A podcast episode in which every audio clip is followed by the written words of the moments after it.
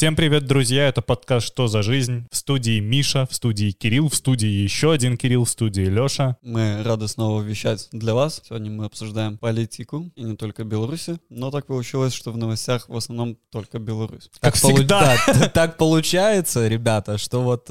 Что история циклична.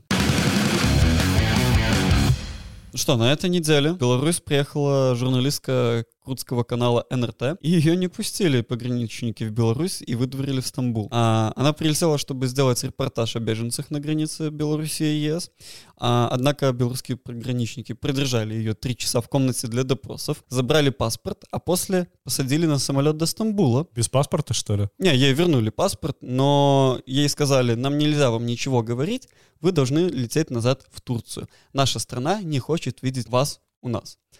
Погранкомитет формально назвал причиной отказа во въезде журналистки отсутствие аккредитации от МИДа, хотя журналистка по имени Жиан Катарина Моберг имеет э, датское гражданство и международную пресс-карту, и формально может легально въехать в Беларусь. Э, вот цитата, которую она э, потом привела зеркалу. Я не знала многого про Беларусь. Знала, что на границе с Польшей много мигрантов из Ирака, в том числе и курды. В то же время я слышала много плохих вещей про белорусскую милицию и офицеров, и про то, как они обходятся с мигрантами на границе. Я больше никогда не хотела бы посещать Беларусь, потому что не хочу быть в месте, где когда ты просишь человеческого отношения, тебя не понимают. Поэтому больше никогда. Нет. Понимаю ее. Я ее понимаю, но у меня возник вопрос как, к ней как к журналистке. А ты research делала вообще про Беларусь и что происходит? Ты чего ожидала? Да там, знаешь, никакого такого дикого research а-то и не надо. Типа просто Всё в вбиваешь открытом доступе. Google, да, и все. Википедия. Достаточно открыть подкаст ЧЗЖ и Да, да, все да. узнаешь. С переводом на курдский. От Антона Мотолько. Я и не ожидал бы ничего Меня, знаешь, меня больше, ну, типа, интересует вопрос, вот откуда, блядь, наши менты узнали, что вот она журналистка курдского канала? Типа, есть какой-то список журналистов, которых нельзя впускать, или они, типа, смотрят и Нет, там? Спалилось где-то, наверное. Нет, там была такая ситуация, что она проходила пограничный контроль в аэропорту, и она отдала свой паспорт, и у нее как бы ку- курдская фамилия, она как бы родилась в Курдистане, в Ираке. Да, но паспорт Дании новый. Да, понял. но выросла и прожила большую часть жи- жизни в Дании. И у них возник вопрос, типа, ну, а вы как бы по какой причине сюда прилетели вообще из Ирака? То есть они, они же там свои миграционные потоки направляют, а тут видят, что какой-то левый наехал. А тут Явно еще- не собирается переходить границу с Польшей. Да, явно что-то хочет собрать информацию, и ну, они как бы загребли на этом. Ну Типа, да, тогда логично. зачем вы здесь, если вы не на границу, как бы, да? А вы представляете, типа, ее пускают в Беларусь, садят в автозак, везут на границу и такие, ломай забор, блядь. Ломай, бля! И на камеру, блядь, снимай. Либо ты ломаешь забор, либо я ломаю тебя. Просто и- и- еще весь прикол в этой новости был то, что погранцы нормально по-английски не говорили, а на любые ее вопросы и расспросы, почему и что, вообще объясните, что происходит, они ей ничего не отвечали и Они такие, смеялись. London is the capital of Great Britain. Ебой, это классика, блин, белорусского вот этого пограничного комитета. Это даже... А- Блядь, Они это- прям смеялись ей в лицо на любые вопросы, понимаешь? Чувак, да, это, знаешь, то, то место, которое является лицом страны, воротами, блин, в страну. И, в нем- задницей. и, даже, и даже там, чувак, не разговаривают пограничники на английском. Я с таким сталкивался вот на железнодорожных, да, там пе- переходах, ну, типа э, границы. Подожди, извини, а знаешь, где еще можно с этим столкнуться? Польша, везде. А, ну, Польша... В Польше не говорят по-английски точно так же, как в Беларуси. Миграционных именно в всех инстанциях. В аэропортах не говорят по-английски, в миграции не говорят по-английски, нигде не говорят, бля, по-английски. Ты можешь наткнуться на людей, которые говорят по-английски, но в основном, да, поддерживают. Ну, в основном они работают в компании CD Projekt Red, да? Или случайно там оказались, да. Так что, ну, это, это абсолютно естественная история для Восточной Ну, Европы. вообще, даже вот просто интересно, что вот во времена этого чемпионата мира по хоккею, да, там, помните, да, см- смешные эти моменты, когда ОМОНовцам выдавали разговорники на английском, чтобы они могли контактировать с э, туристами, приезжающими. Но вот именно в тот момент я ехал из Вильнюса в Минск на поезде и столкнулся с ситуацией, когда туристы, ну, там, как бы боле- болельщики со всего мира ехали через Вильнюс в Минск, и тогда было большое количество поездов поездов. И вот такая ситуация. Каждое место в поезде забито, то есть все сидят, заходят э, белорусские пограничники, и тут у одного из пассажиров возникает вопрос по поводу страховки. У него оказалась страховка... Ай, вот это, кстати, еще тоже интересно.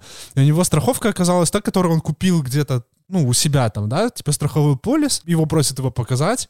Он показывает, э, и ему Ваша страховка недействительна. Типа на английском Да. говоришь, да? Чем, чем громче, тем понятнее. Да, тебе да. недействительна И ты страховка. добавляешь акцент, чтобы думали, как будто ты говоришь на English. Было очень смешно, особенно, ну, смешно и стыдно за пограничников, которые, ну, может быть, реально, да, я согласен с тем, что, может быть, этот английский им не всегда нужен, но... Не, Мне, хуй сейчас знает. за другое стыдно Хуй знает, пограничником. Ну, типа, Ты большинство- работаешь с потоками Да. людьми, людей, которые приезжают из разных стран. Английский, хорошее владение разговорным английским, must, блять, have. Но они даже, даже изичных э, разговорных фраз не знали, да, типа слово insurance даже не могли произнести, типа... Страховка, что тебя не. Ну, устраивает. Пришлось помочь этому человеку. Вы просто нихуя не всекаете. Белорусским пограничникам нужно учить сейчас арабский. Ага. Сори, может, они уже тогда знали, что Да, арабский прежде всего. Возвращаюсь и закрываю тему. Журналистки курдского канала НРТ, у которого, кстати, миллионная аудитория, а, Жиян Катарине Моберг, я бы хотел пожелать вернуться в свободную Беларусь, где к ней будут относиться нормально, потому что белорусы охуенный народ, охуенная страна, и она сможет собрать там много интересной информации, которую в будущем сможет рассказать на своем канале. А рассказать будет что? Да, рассказать будет что, но research, пожалуйста, журналисты, делайте, когда едете в Беларусь. Приезжает такая Жиян Катарина... Как ее там? Жиян А в Катарина автозак Моб- куда? Моберг. Не-не-не, она такая приезжает, власть сменилась, и она такая, заебись, озера, все охуенно. А Есть чуть-чуть болот, приезжайте из Курдистана. Кстати, вот еще я такой вот момент хотел сказать. А вам вот я недавно себя словил на мысли, что вам не кажется, что во всей этой ситуации Лукашенко чем-то, блядь, напоминает Витовта. Ну, типа, бля, хуевое сравнение, конечно. Нихуя. Но вот когда-то давно, да, Три, три слушателя из Литвы только что нахуй отвалились. вы- ну вот вы слышали, что это, типа, про белорусский арабский алфавит? Конечно, конечно. Белорусский Ну, рабский это- алфавит. Да, Да, да, Леша есть. просто осведомлен, да, он знает такую штуку. Но реально, типа, вот у нас, мы в основном привыкли все пользоваться кириллицей, но есть латиница, а есть еще и арабский алфавит, который А есть еще и руны. Ага. Такого я уже не слышал, но можно реально белорусские слова и предложения записывать с права налево арабскими буквами. Да, да, без Я, проблем. я бы, если честно, на белорусских рунах я бы общался. Так они, э, типа, звуки-то звучат так же. Блин, интересно, знаете, что Там просто есть ощущение, будто бы ты пишешь иероглифами. прикинь, изучение белорусского арабского алфавита становится обязательным с первого класса. Но в сегодняшних реалиях, походу, это вполне возможно. Только не для нас, а для вот мигрантов, которые сейчас приехали. Лука Акбар. И не смотрите, что я женщина или балерина. В Литве пригрозили закрытием пунктов пропуска на границе с Белоруссией, если будут и дальше выявлять попытки перевоза мигрантов в грузовиках. История такая. Ехал грузовик, я не знаю, вы видели это видео? Из него вывалилось Да, 4 видео. мигранта. Да-да-да, из него просто вот они открывают дверь, а то такой плюх-плюх-плюх вообще. Сразу заломали. Мне кажется, если туда поставить музыку из деревни дураков, было бы вообще топ. Мне кажется, музыку из деревни дураков можно играть через громкоговорители на пунктах пропуска 24 на 7. Да, слушай, есть такое. Ну, знаете, как бы смешно это все не выглядело. Это просто очередной раз подтверждает, что эта вся миграция э, нелегальная, организована и целенаправлена кем-то, потому что... Не кем-то, а Лукашенко. Мигрантов, э, мигрантов нашли в запечатанном, а, опломбированном прицепе. То есть, значит, на одном из пунктов где э, останавливался эта тафура, где она загружалась или разгружалась. Э, Ну, этих есть один мигрантов туда логистический центр. Э, ну, этих мигрантов туда засунули, э, опечатали фуру и отправили ее на границу Литвы. Там еще как, если смотреть на саму процедуру. Дорожная полиция должна осмотреть эту фуру, выявить, что в ней нет наркотиков, контрабанды и прочих и прочих. Бе-. Белорусская дорожная полиция. Да. То есть там эта процедура, она, ну, как бы всеми правилами международными описана. То есть это должно, да, это я в свое время когда-то устраивался в логистическую компанию и изучал это. Слушайте, вот эти все международные соглашения, вот эти все бум- бумажки, которые подписала Беларусь, нихуя сейчас не значат. Вообще, по факту, очередной раз доказывает Ну, это. Просто в очередной раз доказывает, и э, мне с одной стороны, нравится, с другой стороны, как бы печально, что это в нашей стране пр- происходит. Но прямым текстом министр МВД Литвы Агния Белотайта говорит следующее. Этот человек, господин Лукашенко, или гражданин, сокращение ГН, Гражданин. гражданин Лукашенко, совершенно непредсказуем, и мы не можем знать, что может прийти ему в голову. Наша цель — оказать давление, чтобы гражданин Лукашенко, который организовал весь этот миграционный кризис, был привлечен к ответственности за свои действия, потому что он является преступником, который организует транспортировку людей.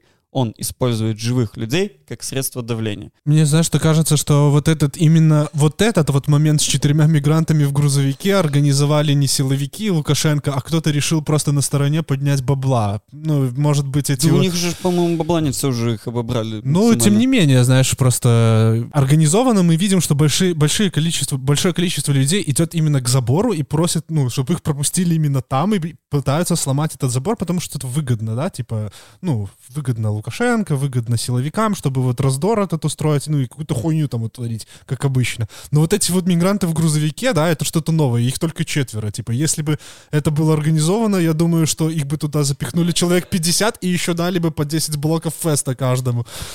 Понимаешь, типа, вот это было бы, да. Это же ситуация с этими четырьмя мигрантами на том видео. Это не единственное. Ты видел видео, где э, в подложке ми- минивэна в, в багажнике просто ну, за- залезли, положили мигрантов прям в багажник и вот так вот увели. И это не единичная ситуация. То, что мы ви- видели видео, это как бы вот ра- разовый пример. И это становится уже повседневной практикой в течение последней, походу, недели. Я жду момента, когда они, знаешь, будут их закатывать в бетон, как белорусские сигареты.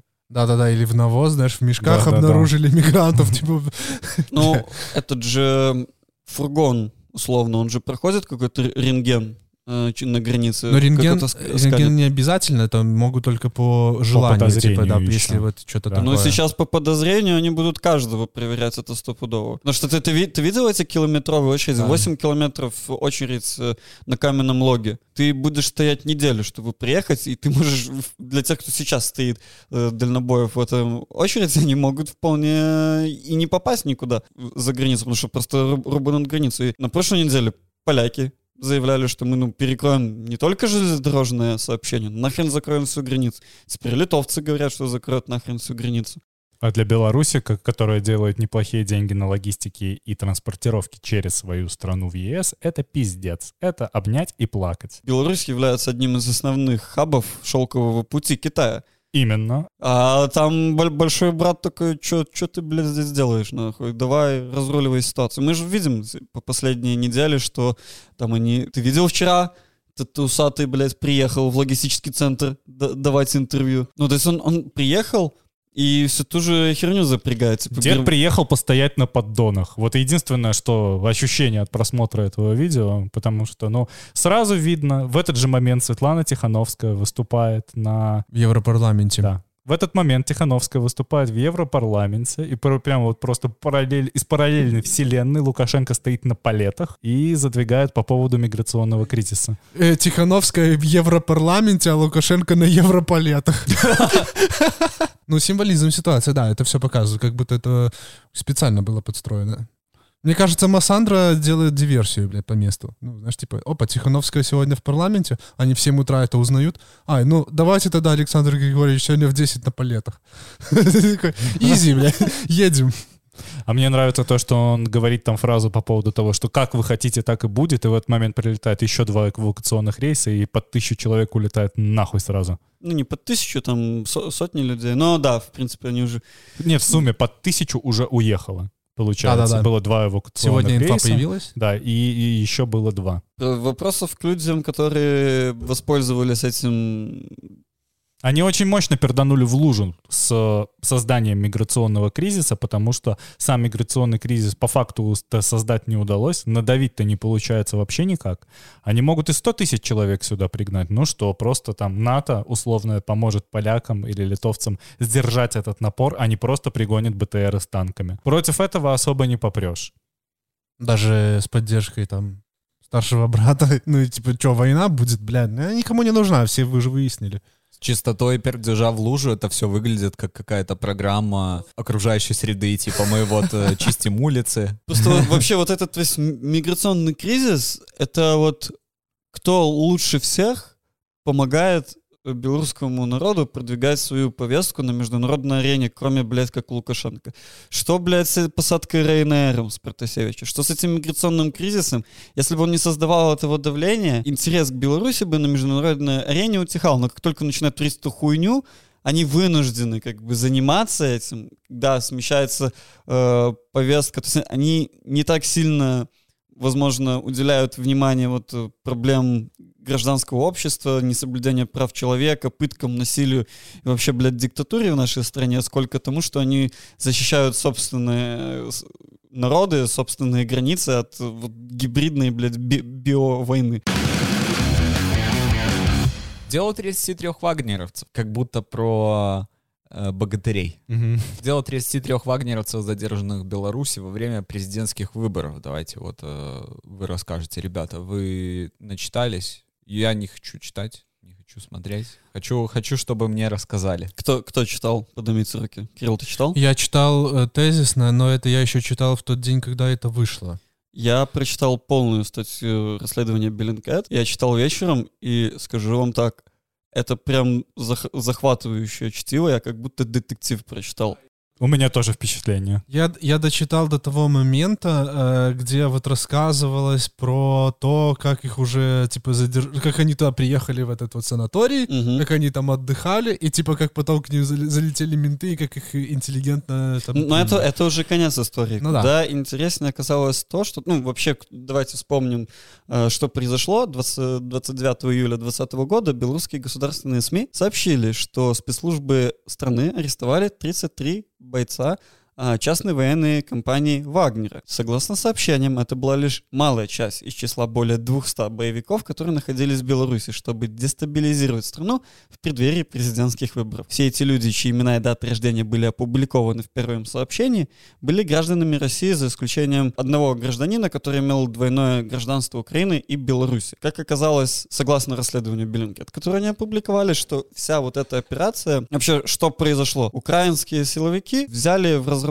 разработали такую операцию, где взяли в разработку наемников и людей, которые как бы служили, пребывали на Донбассе, в Крыму во время сбития Боинга над, Дон- над Донбассом в 2014 году. А, Они организовали целую подложную спецоперацию, чтобы нанять этих наемников и вывести с территории России и каким-то образом задержать их на другой, на территории другой страны и экстрадировать к себе для судилища. Они зарегистрировали подложную частную военную компанию, которая начала вербовать российских наемников для охраны нефтескважин «Газпрома», сначала в Сирии, а потом в Венесуэле. У них были э, свои, э, своя агентура э, в, в российских службах, и был свой агент по имени Иван Петрович, который занимался вербовкой. Они вышли на одного из служащих российских войск, который проходил ротацию в то время, в во время коронавируса в 2020 году в России, и при помощи его начали собирать данные других российских военнослужащих. Выложили просто сообщение на Авито, Авито, что вот мы нанимаем э, там людей с опытом в, в- в военном деле для... Да, кто служил, там что-то еще, да. Ну да, там не, не настолько открыто было, но Ну, там не настолько все, открыто все было. да. ключевые слова для человека, который понимает, они присутствовали в Да, этом и объявлении. они начали собирать просто CV. И, и вот эти чуваки, военнослужащие, они там получили не- нереальное количество, но они просто э, присылали свое CV, где от прямым текстом писали на, на сайте Беллинкет, можете зайти посмотреть, прямым текстом пишут, что они вот служили в, во время войны на Донбассе, то, когда приехали зеленые человечки в Крым, они служили в тех войсках регулярных, российских, там кто-то в разведывательном батальоне, кто-то там артиль- артиллерийским специалистом и так далее. Они насобирали такую огромную базу людей. Какое-то время в разведывательном управлении, я не, не помню, как точно называется в Украине, вот эта группа людей занималась абсолютно изолированно от всего. Это была абсолютно секретная операция. Они собирали эту базу данных. И они собрали очень много людей, то есть и пошли э, службе безопасности Украины. А служба безопасности Украины с 2014 года накопила просто нереальный кладезь информации о э, военных преступлениях на Донбассе и в Крыме.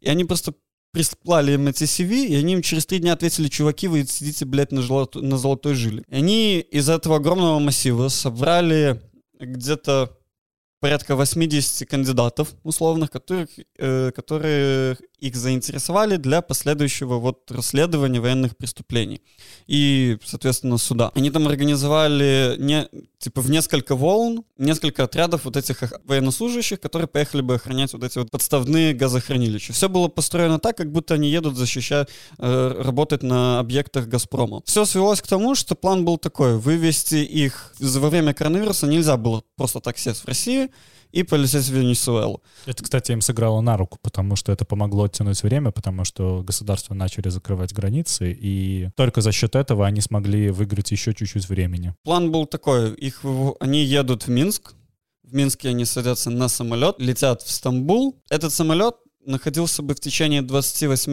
минут в воздушном пространстве Украины. И вот в этот момент они его каким-то образом хотели посадить. Было два варианта. Либо кому-то должно было стать плохо. И второй вариант, э, угадайте, бомба, теракт, э, возможно. То, что белорусские силовики нагло срисовали с этой операции при посадке самолета Ryanair. От первого варианта отказались, потому что была вероятность того, что капитан решит лететь обратно в аэропорт вылета, и тогда бы вся операция была сорвана. Все было идеально. Они им всем купили билеты, дали там командировочные, все, все они приехали в Беларусь. В какой-то момент, чтобы оп- операцию запустить, нужно было политическое согласие руководства страны, то есть э, администрации президента и, собственно, самого Зеленского. И они дали согласие, но в момент, когда начала проводиться спецоперация, э, Зеленский договорился о каком-то э, сепаратном мире на территории Донбасса с Россией. И вот ровно в этот же момент должна была проводиться вот эта спецоперация. И из-за этого они попросили отменить эту спецоперацию, ну, не-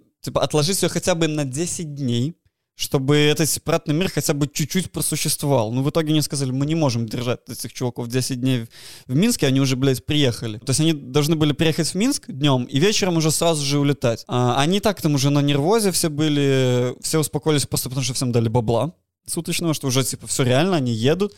А, но любое отлагательство возбуждало подозрение э, у людей. Поэтому они каким-то образом на 4 дня смогли их в Минске остановить, и они вот, собственно, их поселили в этом санатории. И они должны были ли- вот через 4 дня сесть на самолет из Минска и полететь в Стамбул, и уже бы совершилась последняя стадия оп- операции, где бы посадили самолет тем или иным образом, и их бы задержали. Их бы задержали не сотрудники спецслужб, не СБУ, а просто погранцы, потому что все они были в базе, как э, преступ... военные преступники украинские. И, то есть фор- формально бы там даже не было бы следа э, украинских спецслужб. Есть подозрение, что кто-то слил просто инс- информацию об этой операции, кому-то каким-то образом просто белорусские КГБшники впервые в жизни провели нормальную работу, блядь. Белорусские КГБшники всегда знали, что Минск является хабом для переброса ЧВКшных, ЧВКшного ресурса, потому что с момента введения санкций против России за Крым российские самолеты перестали летать в ключевые точки. Именно поэтому аэропорт Минска стал вот как раз-таки небольшим Новым хабом. хабом.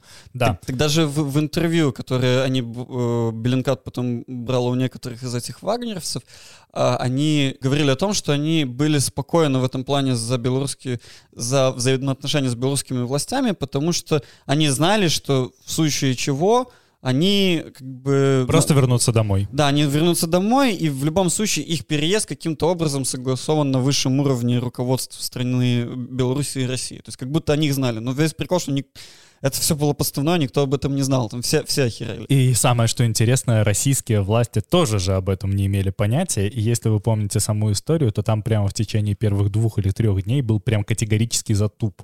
Они не знали, как реагировать, они начали разбираться в ситуации. И потом уже, как пишет Беринкет, они смогли найти украинский след благодаря тому же Авито. Да, ай- айпишнику и подложному. Они же, они же взяли подставную вот эту фирму, которая уже существовала до этого, но она типа была то ли закрыта, то ли переформатирована, но у нее был какой-то трек-рекорд условно. И они взяли их же сайт, только поставили его на другой домен. И этот домен был просто под контролем украинским службам. Ну, короче, когда я читал это расследование, это, это был такой реально детектив-сюр, и я такой думаю, вот и здесь Синепалый, блядь, насрал. Была бы такая охуенная история. Вот просто история правосудия и возмездия. Ты на знаешь, я, я, блин, слушаю эту историю и очередной раз удивляюсь, насколько, бля, украинские разведчики, выдумщики и придумщики в плане вот спецопераций. Вспомните историю про то, как убили этого украинского журналиста, сейчас не вспомню его фамилию. Аркадий Бабченко Да, назвали. убили Аркадия Бабченко в, в Киеве, и, типа...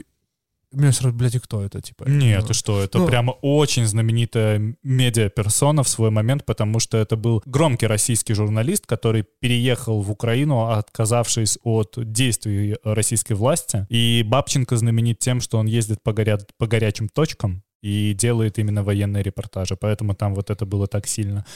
Кстати, если обсуждать сейчас тему с Бабченко, то украинские спецслужбы со своими выдумками явно переборщили, потому что они обосрались чуть ли не на первом этапе. Буквально через полчаса после этого анонса его убийства российская власть сказала, что это подъеб, Бабченко скорее всего жив, а если убит, то убит украинскими спецслужбами, потому что Россия к этому отношения не имеет. Это был, блядь, наверное, единственный раз, когда я сходу доверился российской версии, потому что все было мега непрозрачно. Да, вот тогда выглядело все очень странно, и когда еще вечером бля, приходит новость, да, это была операция СБУ. В этом же расследовании приводятся очень истоки вообще вот этой операции, как его теперь называют, Вагнергейт. А, Одна из успешных операций по вывозу российского военнослужащего, который занимался, обвиняется в убийствах в 2014 году и был командиром боевиков, и также командовал противовоздушной обороны вокруг Снежного, где была установлена вот эта вот э, установка БУК, которая сбила Боинг. А, Владимира Цемаха, как они вообще его вывезли, вот там вот эта вот зона боевых действий, сотрудники ГУР, МОУ и СБУ Украины, вообще тоже какая-то дикая история, где они, я просто сейчас за- зачитаю, А, значит, несмотря на то, что украинские спецслужбы в ходе операции по экстрадиции Владимира Цемаха понесли потери, операция подняла боевой дух пятого управления ГУР-МОУ Украины и Департамента контрразведки СБУ. Импровизированная совместная группа разведчиков сумела провести операцию по слежке и задержанию в глубине подконтрольной России территории. Команде удалось вывести подозреваемого под воздействием седативных препаратов через подконтрольной России пункт перехода на линии соприкосновения, усадив его в инвалидную коляску и сделав вид, что он их больной родственник, которому срочно нужна медицинская помощь на подконтрольной территории Украины.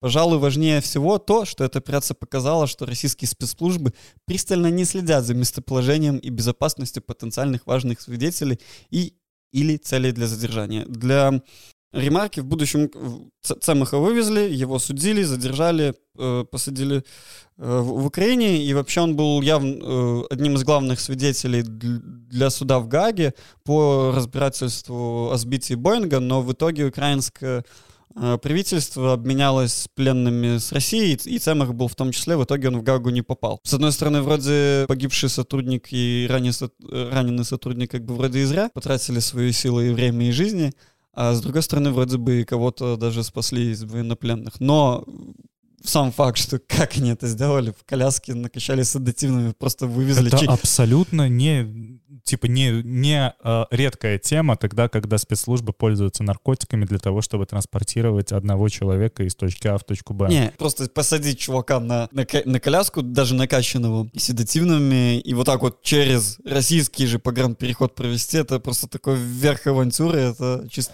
Слушай, нет, там особо же проблемы нету. Даешь человеку просто конскую дозу квитиопина, убить он не может просто так. Да я, не, да я не про то, что его накачали, я про то, что его, блядь, пере- накачанного наркотиками в открытую, просто накрывший одеялком, перевезли через российский погранпереход Ты военного... ездил суда. через российские погранпереходы. Мне кажется, что если у тебя с собой будет чемодан, блядь, с пятью килограммами героина, всем будет поебать. Да, да. Да типа, героин. А, Нормально, нормально. Да, и отсыпь тут громец.